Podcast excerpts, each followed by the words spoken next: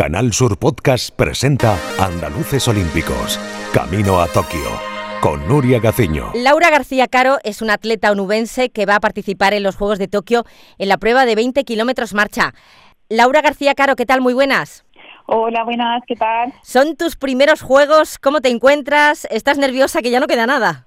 Pues bueno, la verdad que ahora todavía un poco tranquila porque intentamos ahí calmar esos nervios para para centrarnos en la preparación y, llegar en plena forma. Y nada, con muchísimas ganas y bueno, deseando de disfrutar esa experiencia que ya lo estamos haciendo con, con este camino tan tan chulo en el día a día, pero pero bueno, con muchas ganas y, y deseando que salga estupendamente. ¿Ves cumplido un sueño? ¿Siempre quisiste llegar a unos Juegos? Por supuesto, desde que, bueno, al final desde niña, como yo digo, no, no tenía tampoco tan tan claro ni mucho menos que podía estar ahí. Yo creo que todo ha ido viniendo un poco, pues poco a poco sobre la marcha dentro de mi carrera deportiva, pero, pero en cuanto estaban compitiendo en campeonatos internacionales, pues por supuesto que era el mayor sueño que tenía y, y bueno, la verdad que, que súper feliz de, de, poder estar ahí. Eh, sé que llevas mucho tiempo luchando por este objetivo, pero ¿Cuándo es precisamente el momento en que te das cuenta de que el sueño olímpico es posible? ¿Antes de la Copa de Europa o en algún kilómetro determinado de la Copa de Europa en Chequia mm, hace un par de meses? No sé, eh, ¿en qué momento?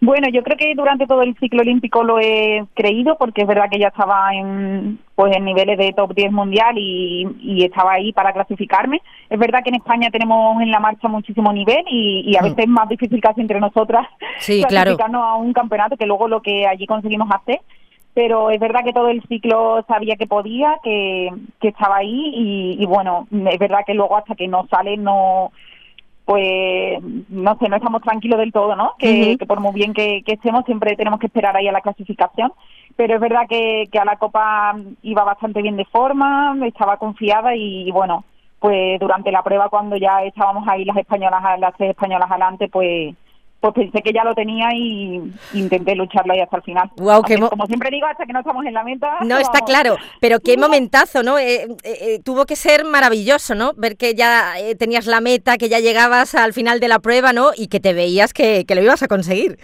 Por supuesto, además que también se unió pues la medalla y la marca personal en esta prueba, como que todo salió muy redondo y, y además lo compartí con otros compañeros de, de entrenamiento y de día a día que también consiguieron sus objetivos y, y bueno, yo creo que, que sí, uno de los momentos más felices de mi carrera o el que más y yo creo que nunca, nunca lo olvidaré. En el momento que conseguías el billete olímpico, ¿de quién te acordaste? ¿Quién fue la primera persona que te vino a la mente? Pues mi familia, que yo creo que han sido una pieza súper clave en mi carrera porque me han apoyado desde el primer momento y desde pequeñita cuando tenía que que bueno que tomar decisiones más difíciles de salir de casa de viajar ellos han estado ahí apoyándome a tope y siempre me han dejado mucha libertad la verdad y bueno, también en mi, mi entrenador que, que llegué a, a Madrid con 17 años y, la verdad que, que ha sacado mucho de mí y se lo agradezco, la verdad. A José Antonio Quintana, ¿no?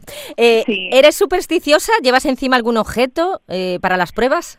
Nada, yo creo que no soy nada supersticiosa porque además si tengo que probar, entre comillas, algo nuevo en una competición, bueno, aunque lo haya probado antes entrenando, como pero no, no necesito hacerlo todo igual siempre. Eso es bueno, ¿eh? en parte, porque en el momento a lo mejor en que no tienes esa prenda o esas zapatillas en concreto, o no sé, o el talismán, eh, creo que a lo mejor podría perjudicar mentalmente, ¿no? Podría afectar a lo mejor psicológicamente. Eh, ¿Cómo crees que van a ser estos juegos sin público por culpa de la, de la pandemia, de la dichosa pandemia? ¿Crees que vais a echar de menos el ambiente de la afición o no te preocupa mucho?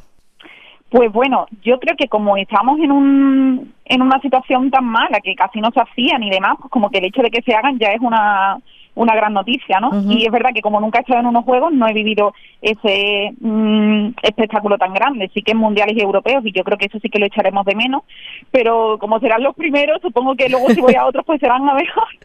pero bueno, eh, yo creo que eso, que como hemos estado en una situación tan vulnerable y que no sabían si se hacían, pues ya yo solo estaba feliz porque sí que lo hicieran.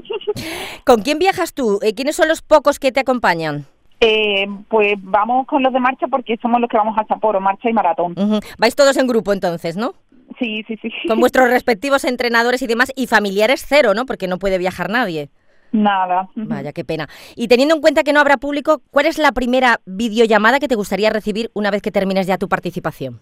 Pues mis padres y mi hermano, que fue la que hice justo cuando me clasifiqué.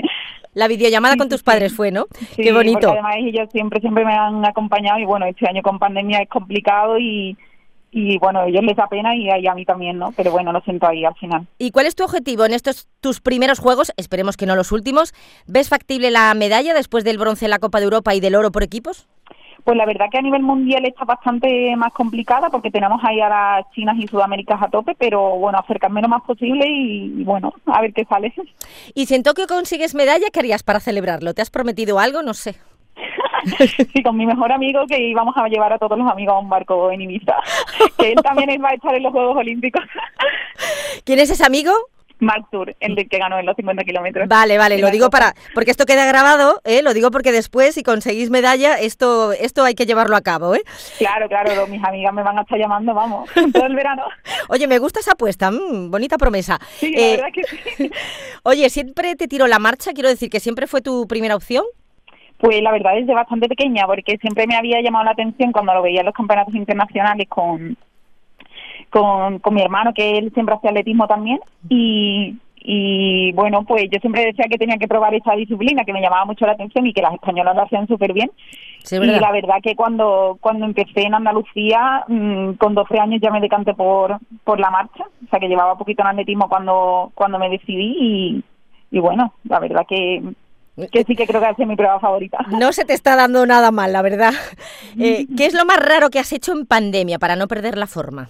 Uf, pues bueno, yo creo que en, entrenar en la cinta, pero en una cinta que pusimos en el garaje de, de un piso que estábamos en la Sierra de Navacerrada, que ahí lo único que veíamos era un, una columna delante y pasar ahí una hora y media rodando, bastante tedioso, la verdad. Hora Pero y bueno. media con una columna delante. Mm, Buen entrenamiento. Mira, vas fortalecida mentalmente, porque te iba a preguntar eh, el aspecto psicológico, ¿cómo lo preparas? ¿Cómo lo trabajas? Pues ya veo que Sí. fustigándote mucho.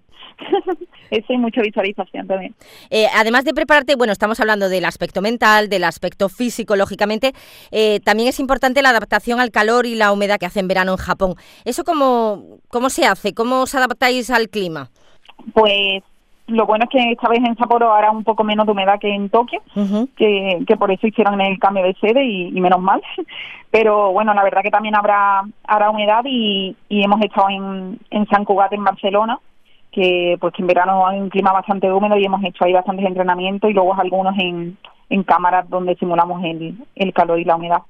Con tanto entrenamiento, tanta preparación y competiciones de promedio, aunque es verdad que no ha habido tantas por culpa de la pandemia, eh, no sé, ¿te queda tiempo para algún hobby? Hombre, para ejercer como enfermera creo que no, pero mm, para algún hobby, para algún entretenimiento que tengas. Pues bueno, la verdad que este año ha sido bastante, que hemos hecho mucho de concentración y no me queda mucho tiempo, pero pero siempre intento en mis tiempos libres, cuando sobre todo estoy más en Madrid, hacer algo y, bueno, me gusta muchísimo disfrutar de Madrid, pasear por allí, leer y, bueno, disfrutar de los amigos siempre que puedo.